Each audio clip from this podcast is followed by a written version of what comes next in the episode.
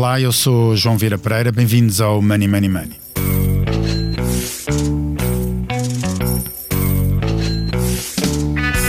Comigo aqui em estúdio tenho João Silvestre, editor de Economia do Expresso. Olá, João. Olá, João. A pandemia trouxe novos axiomas. Um deles é o de retrocesso na educação dos mais jovens, provocado por dois anos de ensino à distância. Provar tal não é fácil, pois parte da noção de que a escola tradicional é a melhor, ou que a escola não está preparada para este tipo de ensino, ou até que muitos dos alunos foram prejudicados por não terem condições em casa para poderem estudar.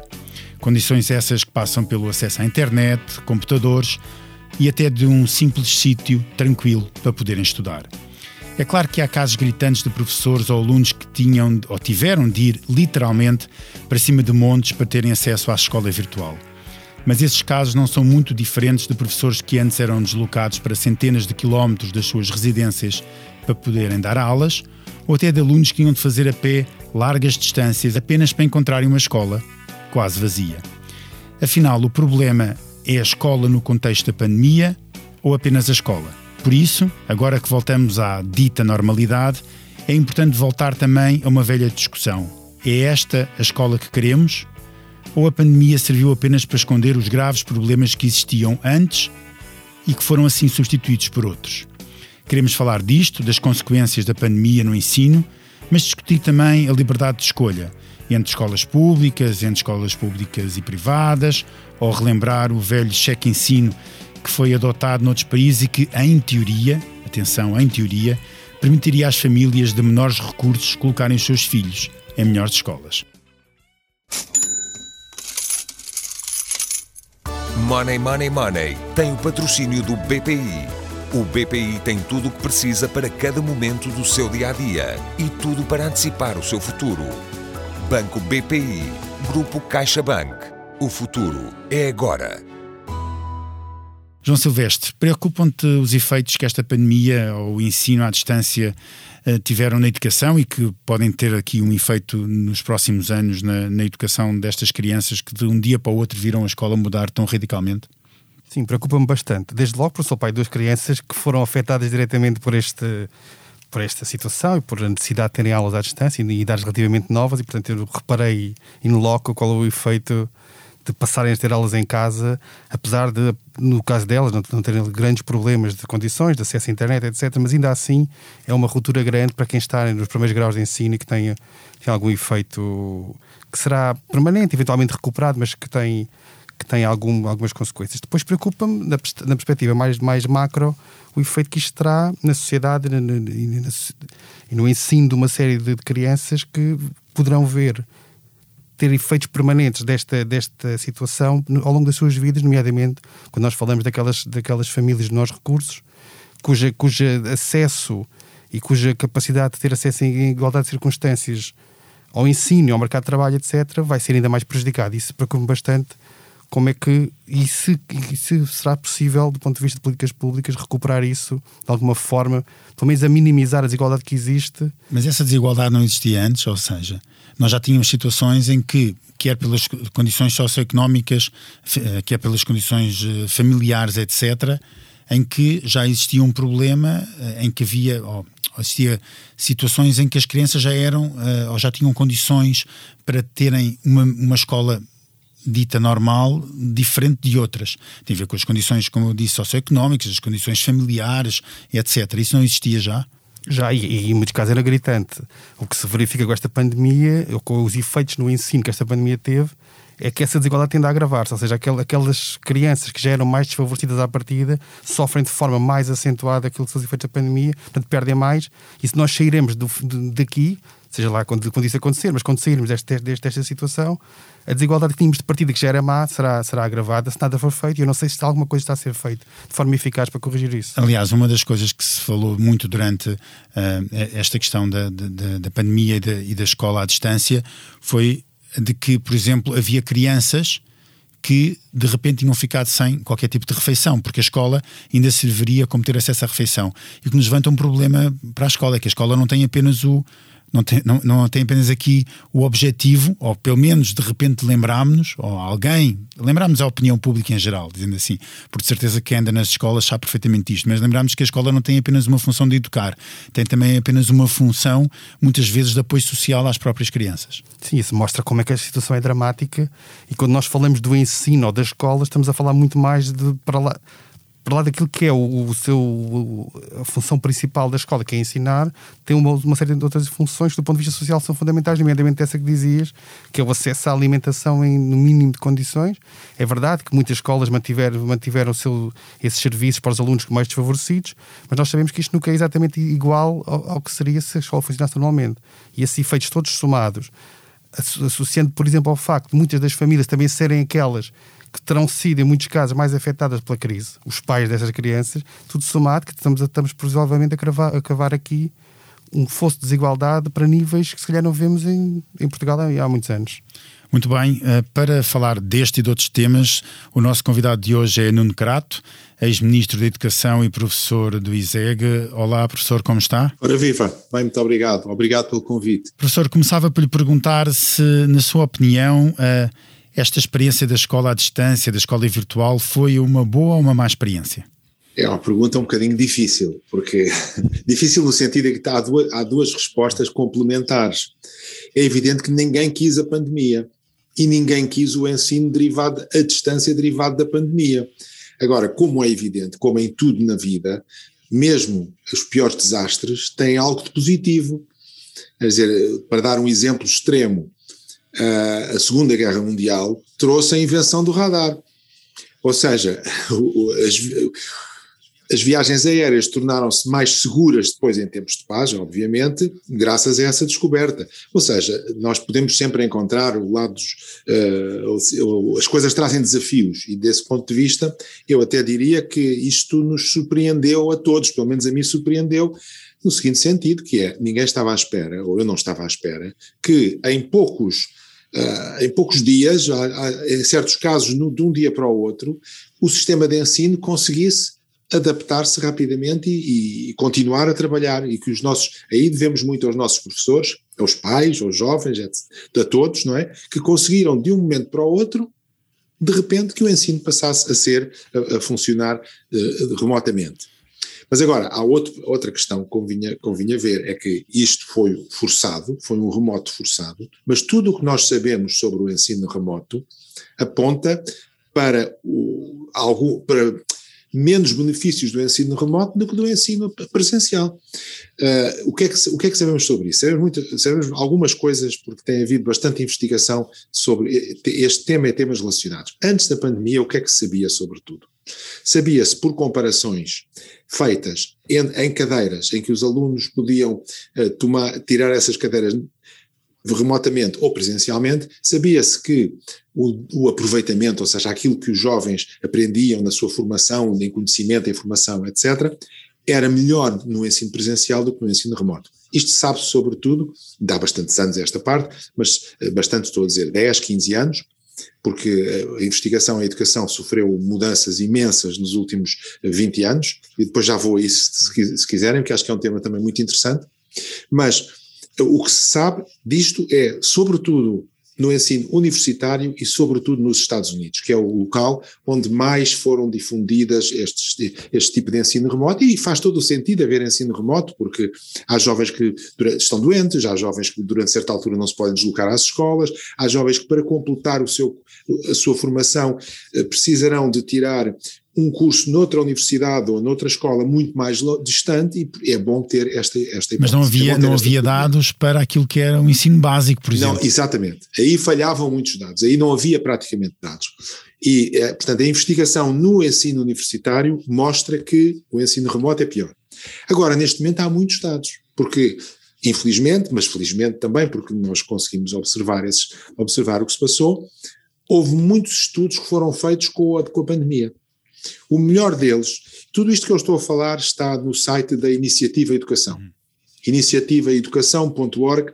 Nós temos lá uma série de, de, estudos, ou aliás, reproduzimos os estudos e, e, explicamos os estudos que vão aparecendo. Temos um, um magazine científico sobre educação que vai reproduzindo esses estudos e vai dando notícias sobre eles.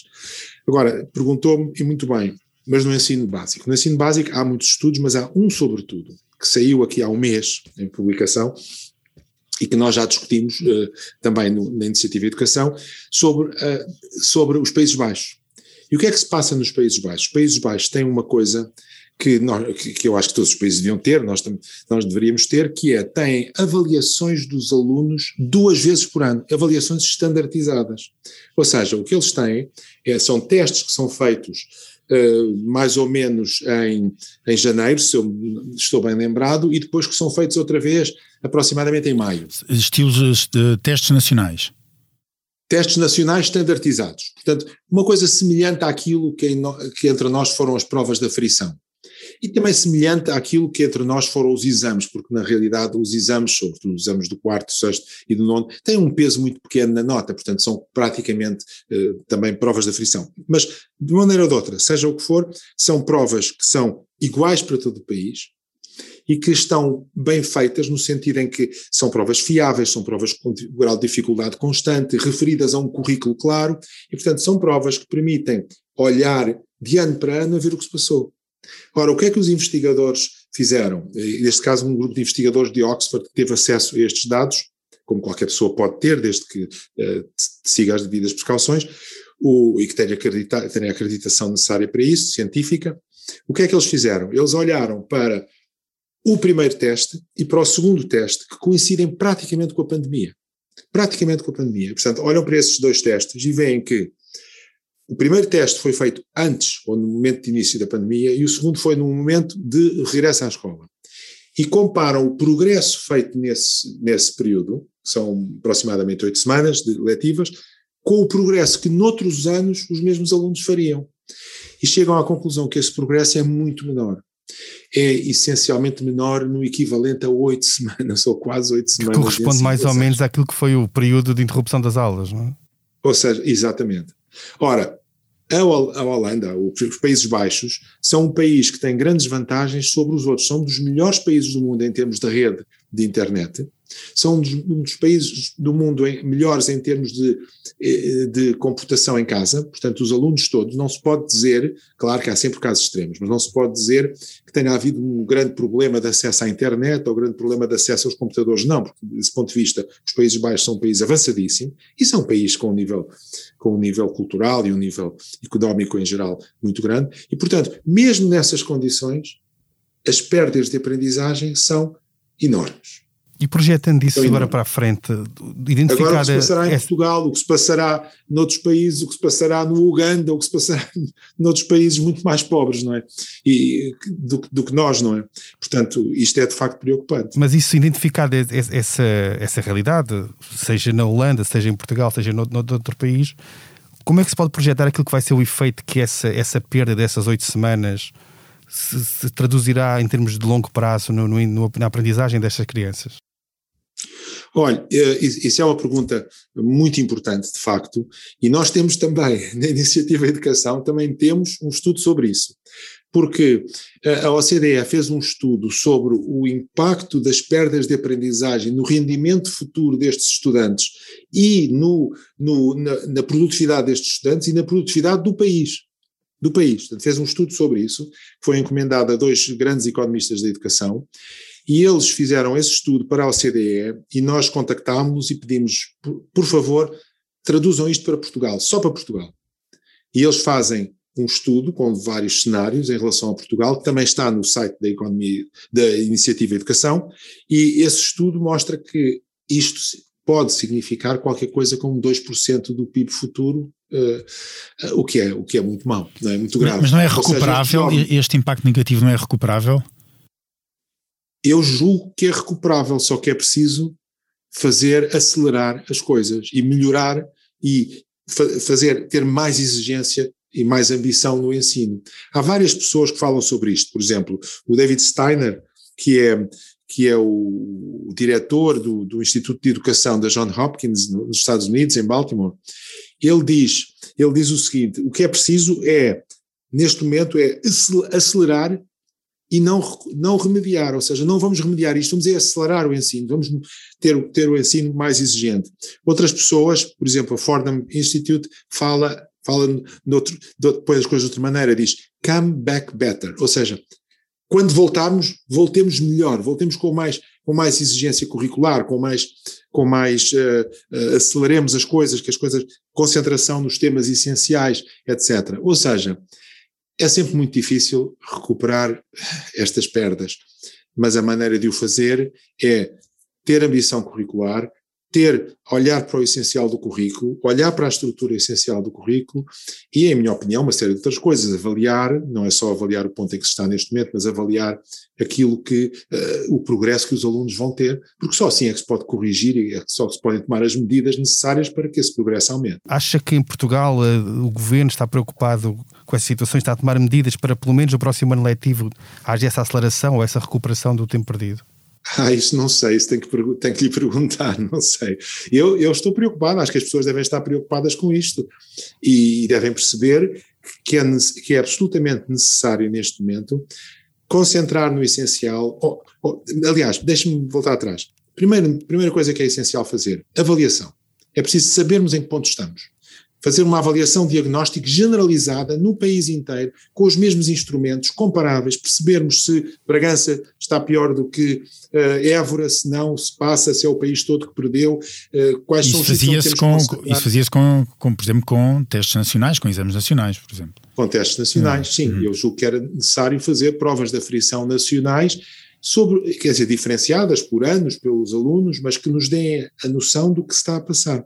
Onde estamos? Repare, Repare, onde estamos, repare, mesmo os professores, mesmo os professores, olha, eu vou dar o meu exemplo, que é um exemplo um, que é o exemplo mais fácil, porque conheço melhor, e eu tenho a sorte imensa, ou tenho o privilégio, neste momento, de estar a ensinar apenas uma, cadeira, uma disciplina de mestrado, onde tenho 20 alunos. Pois eu fico surpreendido quando lhes faço um teste e vejo as respostas. E eu estou em contato com eles todas as semanas, duas vezes por semana, e estou sempre a perguntar o que é que se passa, e este, e aquele, e aquele outro, etc. Ou seja, mesmo nas salas de aula, a mesma coisa, os professores muitas vezes, que estão em contacto com os alunos, eu estou a dizer que sou privilegiado, são 20 alunos, os professores têm 24, 26, 28, e portanto, esse, esse, esses terão mais dificuldade com isto. Eu, eu estou a ensinar adultos, portanto, que é um bocadinho diferente. E mesmo assim eu tenho grande dificuldade em saber em que pontos estão, e só vejo em que pontos estão de facto quando há um teste. E a mesma coisa se passa com os, os, professores em geral, os professores dizem isso, dizem eu conheço muito bem os meus alunos, mas muitas vezes fico surpreendido com um teste, afinal eu julgava que o João sabia e o João não sabe nada, afinal julgava, julgava que a Joana não estava a acompanhar e a Joana acompanhou tudo. Portanto, é? temos de saber onde estamos e depois a partir daí fazer o quê? Estamos. E depois, depois fazer o quê? Em termos e de medidas concretas. Acelerar a aprendizagem. Nós aqui temos duas maneiras de fazer. Uma das maneiras de fazer será fazer revisões, olhar para trás. Isso é péssimo. Isso não funciona. E, e todos os professores sabem que isso não funciona. Quer dizer, se eu vou tirar, fazer um mês de revisões, os alunos adormecem. Portanto, é preciso é avançar. Avançar voltando atrás, a recapitular e a reexplicar tudo aquilo que se verifica que os alunos não perceberam. Mas isto só se faz com uma coisa que é com objetivos curriculares ambiciosos, bem claros, que são o ponto de partida para tudo. É como em tudo na vida. Vocês, vocês têm um jornal. Se vocês não, têm, não sabem que é para publicar todas as semanas, não sabem bem quando é que é, pode ser o sábado, pode ser o domingo, não, sabe, não faz mal. Isso não funciona. Portanto, vocês têm que ter um objetivo claro. A mesma coisa na aprendizagem. E o que é que podem os pais uh, fazer? Porque de repente há um, há um, há um grande dilema. Quer dizer, já, já havia, e note-se que que é fruto das condições socio socioeconómicas, que é fruto da, da vida moderna e da, que existe, que muitas vezes os pais estão muito separados do que é a vida de, nas escolas de, dos seus filhos. O que é que, perante esta situação, os pais podem, podem ajudar a resolver o problema? Eu acho que podem ajudar naquilo que sempre podem ajudar, que é encorajar, ajudar e exigir e acompanhar os jovens. Nós todos somos um bocadinho, como agora se diz, uh, procrastinadores. Uh, nós todos adiamos as coisas, eu também adio as coisas, né? assim, todo, todos nós somos um pouco assim.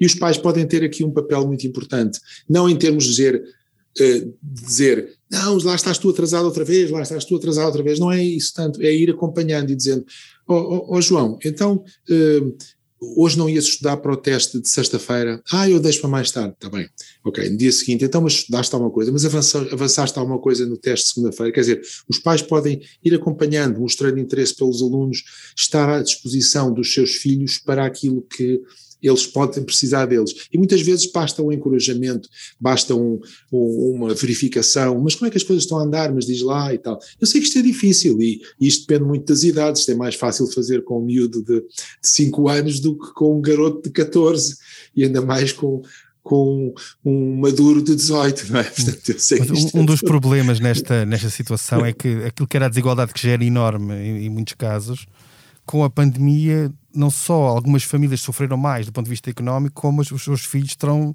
serão também mais afetados desta, desta, desta alteração no ensino, desta, desta paragem. Como é que é possível, do ponto de vista de medidas concretas, tentar atenuar aquilo que é um expectável agravamento da desigualdade? Olha, as, desigualdades, ou eu prefiro falar em, eh, prefiro falar noutros termos, mas sim, sim, falamos em desigualdades. Eu preciso estar preocupado com aqueles que estão em baixo, que estão os chamados low performers, ou seja, aqueles que estão com mais dificuldades no ensino. Um, acho que nos devemos preocupar muito com esses. Mas o que os últimos anos têm mostrado, e é uma coisa também que se sabe dos últimos anos em educação, é que a exigência ajuda esses. Ou seja, quando nós relaxamos as coisas e dizemos, ah, façam, vão estudando, vão vendo, vão tentando perceber as coisas, dizemos as coisas de uma maneira mais genérica, menos acompanhada, menos diretiva, quem acaba por se prejudicar mais são os jovens que têm mais dificuldades no, no ensino. Porque aqueles que são melhores alunos, que têm, já têm mais autonomia em relação ao estudo, etc., esses aí prejudicam-se menos, porque esses conseguem por si, uh, ou já ganharam interesse, ou já ganharam métodos de estudo, ou, ou têm também todo um todo um, um, background, uma, eu detesto estar a falar inglês, mas como é que se diz? Um, um, um meio circundante, um, um meio envolvente um meio envolvente, um conhecimento de trás que os ajuda muito e que lhes permite avançar mais. Portanto, o que é que eu diria? Temos que olhar para aqueles que têm mais dificuldades. Agora, quando olhamos para os que têm mais dificuldades, também mais uma vez temos duas atitudes. Uma atitude é dizer, bem, coitadinho, tens mais dificuldades, olha, não vamos exigir o mesmo de todos. Eu acho que essa atitude é errada, porque prejudica esses e prejudica todos. A atitude deve ser: tu tens que chegar ao nível a que estão os teus melhores colegas e tu vais conseguir. Mas para isso precisas de estudar, precisas de praticar, precisas do que for, depende das matérias, precisas de ler, ler muito. Etc. Professor, no, no, nos últimos uh, anos, uh, e agora mais recentemente, voltou-se à questão da escolha da escola se podem ou não os pais escolher a escola, livremente a escola onde põem os filhos. E eu, eu percebo que todo o, o, pai queira ter para o seu filho a melhor escola que lhe, que lhe pode dar dentro do ensino público, estamos só neste momento a falar do, do, do ensino público. E, e de, mas claro que há limitações, não há escolas para todos, eh, quer dizer, nem toda a gente cabe, nem todos os alunos do país cabem na melhor escola do país, eh, além das limitações, obviamente, geográficas.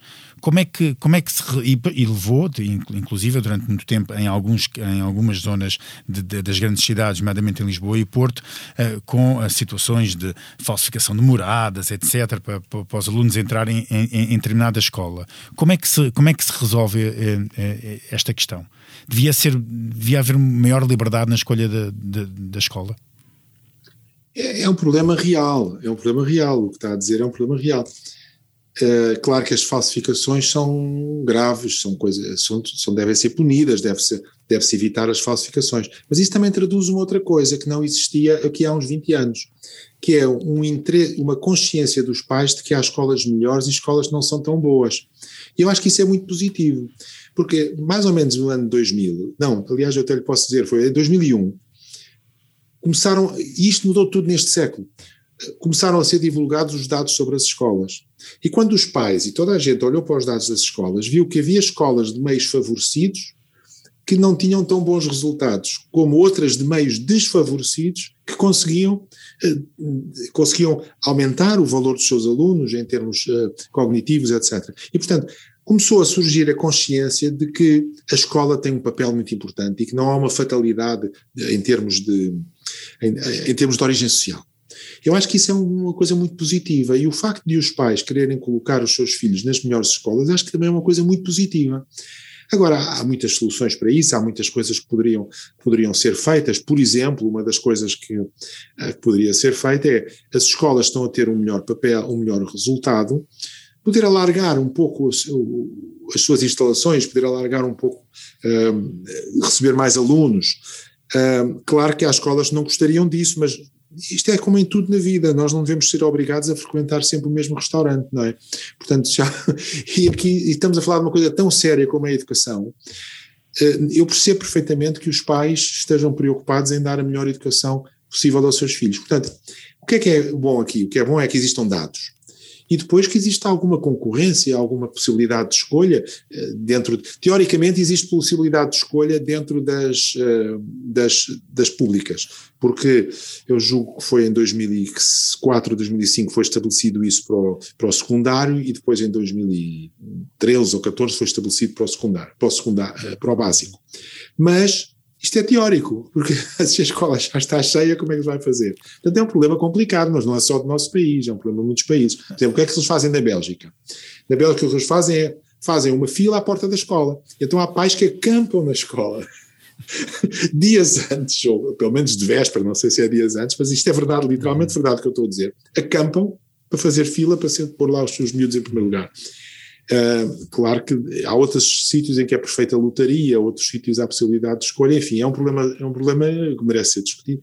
Sim, mas o que acontece em Portugal é que as pessoas escolhem a sua escola, a escola dos filhos é escolhida com, com base no local de residência, não é? Muitas vezes. Se a pessoa mora na zona da escola, é, se, é, supostamente tem de, tem de, matricular o filho como primeira prioridade naquela zona e só se não tiver lugar ali é que depois passa para, para a zona circundante. Não é, pelo menos não era, não sei se a lei foi alterada entretanto, mas pelo menos não era assim. A partir de 2013, salvo erro, era da seguinte maneira: a pessoa matriculava-se onde queria, onde quisesse. Só que tinham prioridade na escola os, os residentes claro. De o que na prática faz. É, faz... É, é, é, o que está a dizer, mas é o, o resultado é o tem toda a razão. Dizer, é tem exatamente toda a razão, exatamente isso. Só que na, na prática, como depois há uma grande procura é, por aquelas é, escolas, tem, tem de haver critérios. E o, critério, o primeiro critério é tem de morar na área da residência. E isto depois acaba por ligar uh, a, um, a, uma questão que é: vai beneficiar unicamente quem, quem mora numa determinada zona, uh, faz uma inflação de preços na, na, no preço das casas. Quer dizer, isto depois parece vai beneficiar quem tem capacidade para comprar uma casa ao pé das boas escolas. Ou seja, no limite, estamos a, a criar uh, super, escolas de elite eu não queria dizer de elite, mas estamos a criar escolas que beneficiam quem tem mais posses em detrimento Ou que já beneficiam quem já quem à partida está melhor. Claro, pois isso é um problema, isso é um problema muito sério. Isso é um problema muito sério. E só podemos só podemos combater esse problema e poder Quer dizer, eu não estou muito tão preocupado que haja escolas muito boas, isso não me preocupa nada. Quer dizer, pelo contrário, acho bem que haja escolas. O que me preocupa é que os filhos de, de, de, que vêm de meios mais desfavorecidos, à partida não terem as mesmas condições e, mesmo que o queiram, não terem possibilidade de ter as mesmas condições. Isso é que é de facto um problema muito preocupante. E existem muitas. Existe, é uma longa discussão sobre este tema, ainda agora nos Estados Unidos voltou a haver uma longa discussão, porque há um estudo feito em meios negros, que é, é interessante isto, em meios negros, e eles chegaram à conclusão que os charter schools, ou seja, as escolas, é o equivalente às escolas públicas de gestão privada. Uhum. Portanto, as escolas públicas de gestão privada. É um bocadinho aquilo que nós temos de contratos de associação, não é? Parecido, aquele, aquele modelo. É uma coisa parecida, só que com o nosso contrato. É uma. É, Bem, isso agora é, há aqui tantas diferenças. Mas pronto, mas, mas, mas vamos partir do princípio de uma escola pública com gestão privada. E a existência dessas escolas públicas com gestão privada está a beneficiar, sobretudo, as famílias negras com menos posses, o que é uma coisa muito interessante que é uma coisa muito interessante. Uh, são coisas que estão feitas, feitas no Bronx, que é um, um, sítio, enfim, um sítio terrível, pobre e com criminalidade, etc. Feito no Bronx, feito em Queens, feito mesmo em Nova York, em Manhattan, no centro de Nova York. Isso acontece porque tem a ver com, com a forma como as escolas são, são geridas uh, ou... Não, tem a ver com a escolha, tem a ver com a possibilidade, com a concorrência. Okay. Tem a ver sobretudo com a concorrência, porque sempre e, e, a concorrência beneficia todos, teoricamente, pelo menos, não é? Ou seja, quando, há, quando começa a haver concorrência entre escolas para, para querem atrair melhores Exatamente. alunos e logo isso leva a, esse leva o grau de ensino. Oh, teoricamente. Como aconteceu um pouco entre nós, não é? Eu acho que de 2000 para cá, portanto, quando começaram a ser divulgados os resultados das escolas, quando começaram a aparecer os resultados PISA e Teams, isso tudo ajudou a que existisse mais concorrência ou emulação, as pessoas às vezes gostam mais de falar em termos de emulação, que é um termo mais politicamente correto, ou seja, de seguir os bons exemplos, não é?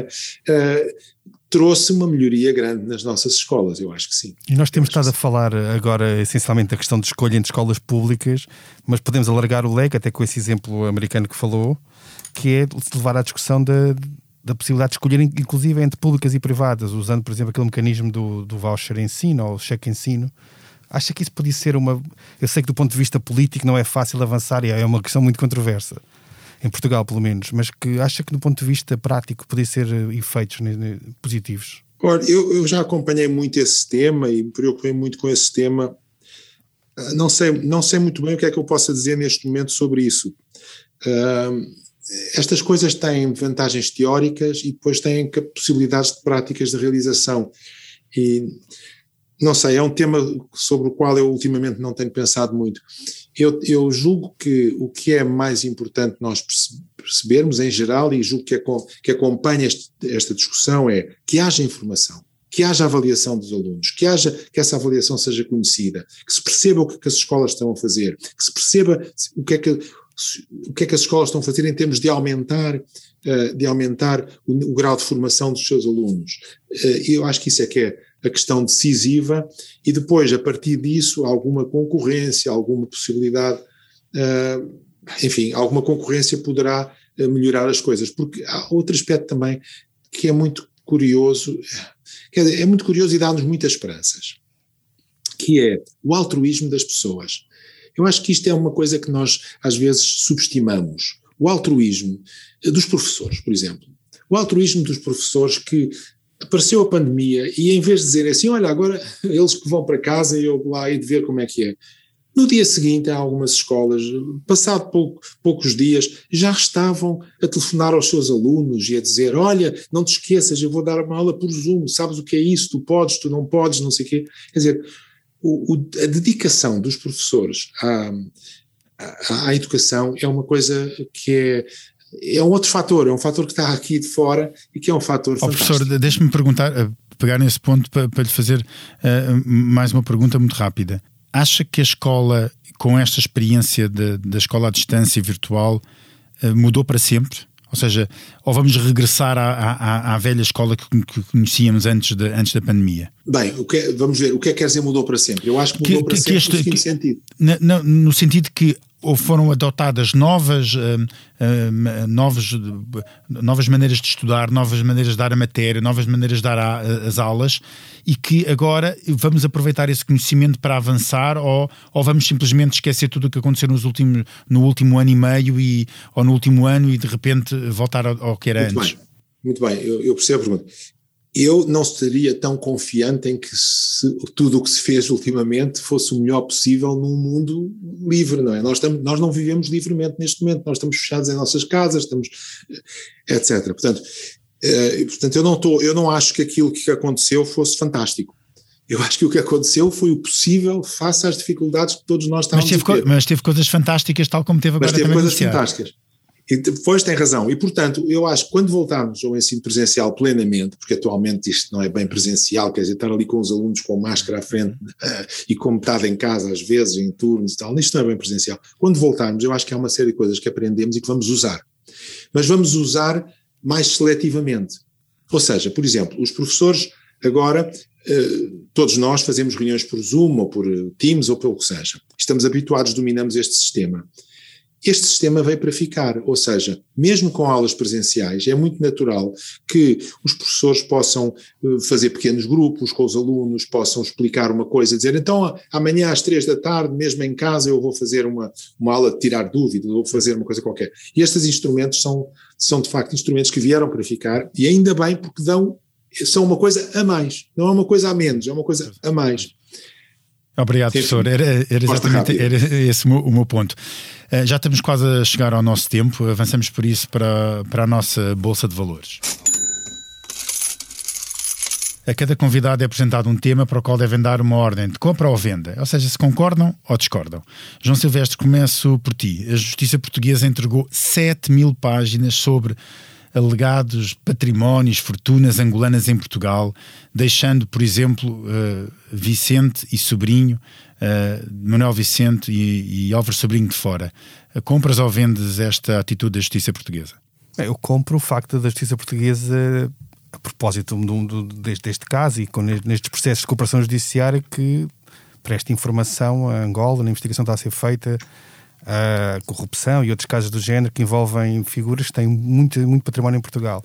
Já tenho dificuldade em compreender, embora admita que possa ser por falta de informação da minha parte, o porquê terem ficado fora duas pessoas que, segundo se sabe, têm não só bastante património, como estão envolvidas em algum tipo de negócios e operações que são, no mínimo, suscetíveis também de merecer investigação em Angola, que é o caso de Álvaro Sobrinho e de Manuel Vicente. Mistérios, mistérios.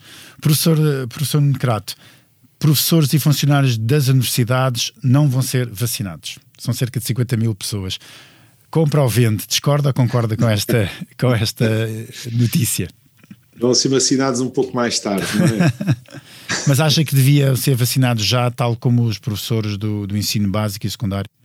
Eu não tenho dúvida que os professores do ensino básico e secundário têm mais contacto com os seus alunos direto, por razões que nós todos conhecemos, do que os professores do ensino superior. E, portanto, desse ponto de vista, eu percebo alguma prioridade dada aos professores do ensino básico e secundário.